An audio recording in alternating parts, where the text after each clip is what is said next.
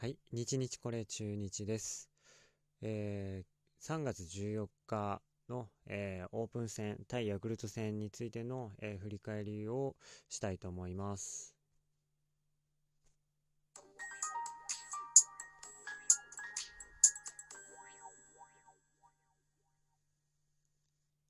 えー、3月14日、えー、神宮球場で、えー、ヤクルト対中日オープン戦がありました。え結果ですけど、え4対5で、えヤクルトに負けています。はい。で、これで、えー、と中日ね、あのオープン戦単独最下位になってます。あのちょっとひどいですね。ひどい状況であります。結構、あのもう、え開幕がね、あの心配になってきましたね。えー、はい。えっ、ー、と、まあ、何より、あの、ピッチャーの、ピッチャー陣の、あの、調整がうまくいってない。特にあの、選抜ピッチャーね、えー、選抜ピッチャーの調整がうまくない、いってないなという印象があります。特に、あの、3月14日、このヤクルト戦ね、あの、ちょっと、あの、ちょっとだけ、えっ、ー、と、YouTube で、えっ、ー、と、じ、えー、中継を見ていたんですけれども、あのー、選抜柳、6回を投げたんですけど、5失点。えー、っとね、制球が全然ダメです。あの、コントロールが効いてない。見ててなんかそんな感じがしました。えー、っとね、あのー、例えば右バッターのインコース、えー、左バッターでいう、え外側の高め、あのここが、えー、全く制球できてなかったですね。あの、アウトコース高め、左バッターから言うとアウトコース高めに外れる。アウトコースへの制球ができていない。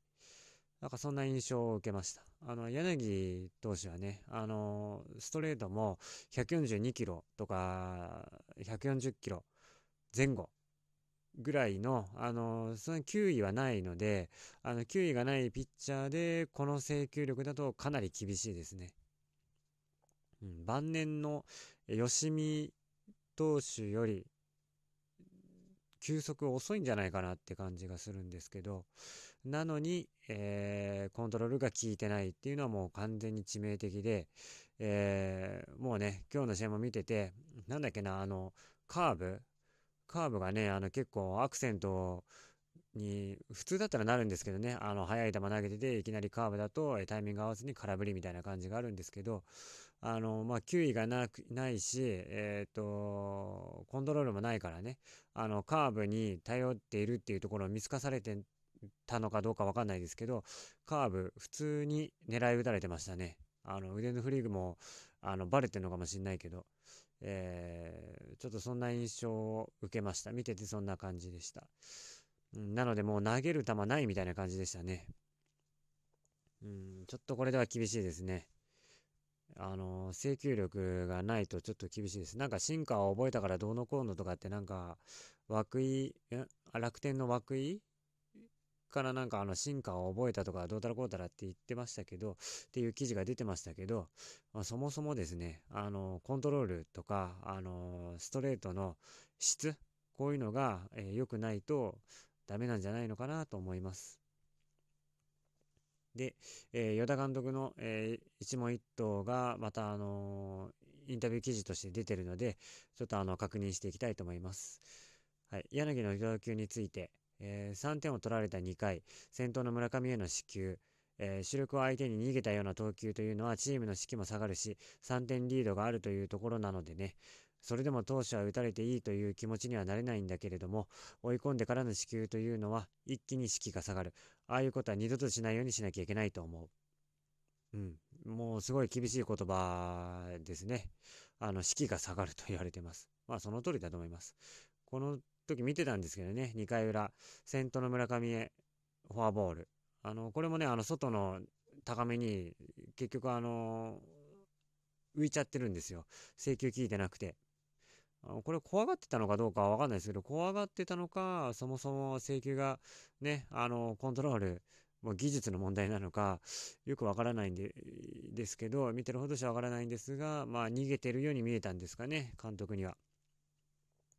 あとね、あのー、そうなんですよ。1回表に平田がスリーラン打ったんですよ。で、これで先制してたんですよ。珍しく3点なんてもうかなり大量リードですよ。中日からしたら。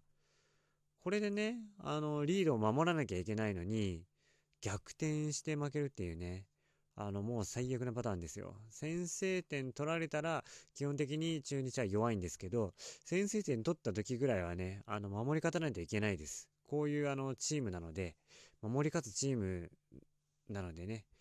なのに、ちょっともう柳ね、あの、大学時代、大学時代さ、もっと神宮でずっと投げてた、明治大学でね、あの、神宮で、ホームでずっと投げてたと思うんですけど、なんでこうもね、あ大学時代しかも150キロ出てたんじゃなかったでしたっけ？ね。大学野球はちょっとスピードが甘いのかな？うん、大学時代慣れ親しんだ、あの、球場で、このざまは、ちょっと良くないですね。うん。次行きます。えー、打順を入れ替えた阿部が2番。阿部は送りバントもできるし、えー、右打ちもできる。攻撃的2番がどれくらい機能するかなと、えー、いい当たりは結構あったけれど、なかなかヒットにならなかった。うん。なんか5打数ノーヒットだったらしいですね。うん。で、高橋周平、ビシエド、平田のクリーンナップの並びは、えー、周平を3番にというのは前にも話をしていたと思う。状態はすごく良くなってきているし、平田の状態も上がってきているので、こういう打順というのもかなり使えるのではないかなと。うん。まあ、そうですね。うん。ちょっと、えー、状態が良くて逆に不安になるぐらいですね、この3人は。特に平田なんかね、あの、今年、キャンプインの時、あの、かなりシュッとしてましたからね。シュッとしたのは2018年以来だと思います。2018年すごいいい成績残しましたからね。3割2分ぐらいの、えー、160分ぐらいヒット打ってね。1番バッターとしてすごい活躍しましたから。まあ、この時の再来かもしれないですね。うん。で、かつ、あの、振りも鋭くなって、今日もホームラン打ちましたし、まあ、風にね、持ってってもらったっていう、えー、レフトからライト方向に風が吹いていて、ライトへのホームランだったのでね。まあ、ちょっと名古屋ドームだとどうかなっていうあたりでしたけど、うん、バンテリンドームか。うん。まあ、ちょっとなので、まあ、若干期待しつつも、あのー、まあ、安心はできないという感じですね。次行きます。平田も長打が増えてくると5番にもはまる。もともと平田は長打力もあり、このところうまくいかなかったですけれど、えー、今日のような打撃と、あとは選球眼、ボール球を振らなくなったのも非常に大きい。うーん、そうなんですね。ボール球を振らなくなった。まあ、確かにね、平田は出塁率がいいですからね、昔から。あの、選球眼、特に良かったですから。まあ、これはもともとね、あの、いいから今年も、まあ、結構期待できるんじゃないかなと思いますね。えー、この日のような打順は今後も、あさってのゲームも、また阿部を2番に置いてやってみようかなと、今日のような形でやってみようかなと思っています。16日の巨人戦からの入れ替えは、えー、メンバーの入れ替えは今のところないです。オープン戦です。単独最下位に転落。それはそれで受け入れないといけないし、えー、うまく機能できていないところが勝敗にも結びついていると思うので、それをシーズンに向けてしっかりと反省して、残り試合もそうですけど、活かしていかないといけないと思いますと。うん。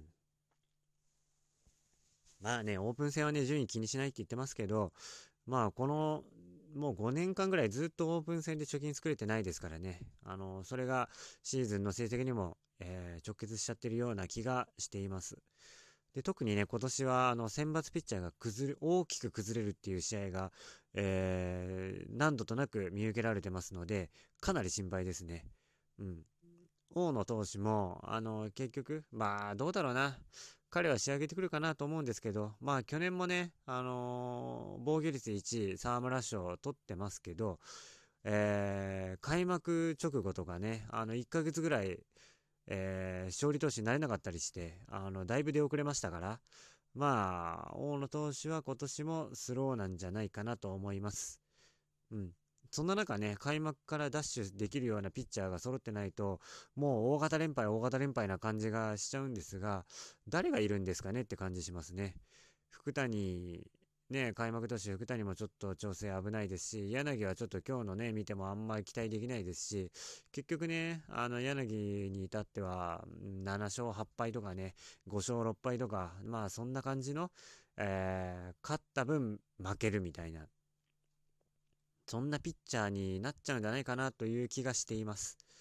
うん、あと誰がいるんだろうという感じですね。ジャリエル・ロドリゲス？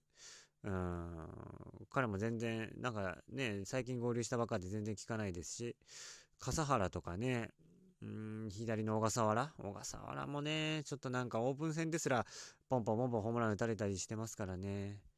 ちょっとそういった意味では、えー、っと、ピッチャー、選抜ピッチャーの駒が揃ってないような感じがします。勝つのもね、ちょっとダメですし、岡野はなんか、ん？去年は先発ちょっとやってましたけど、なんか今中継ぎで使われてる感じがしますし、配置転換の匂いがしてますしね。